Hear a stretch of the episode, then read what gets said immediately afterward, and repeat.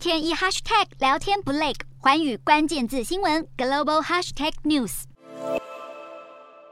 日本首相岸田文雄十号宣布内阁改组，财务大臣铃木俊一、内阁官房长官松野博一等重要阁员都获得留任。多名内阁老将也回国担任首长，外界分析，这代表日本政府的政策方向不会有太大的改变。经济学家分析，这次的内阁改组应该会让日银继续维持超低利率来支撑再次受到疫情打击的经济。至少在日银总裁黑田东彦明年卸任之前，超宽松政策都不太可能转变。另外，日元汇率回升也留给日银维持宽松政策的空间。受惠于日元走软，缓解生产缩减和原物料成本冲击。日本汽车制造商本田汽车公布二零二三会计年度第一季财报，营运获利两千两百二十二点二亿日元，虽较去年同期减少百分之八点六，但表现还是超越分析师所预估的两千零一点八亿日元。本田汽车也上调全年财测。年度营运获利预估值从八千一百亿日元上修到八千三百亿日元。其实截至七号为止，日本已经有超过五十家上市公司上修今年度纯益预估，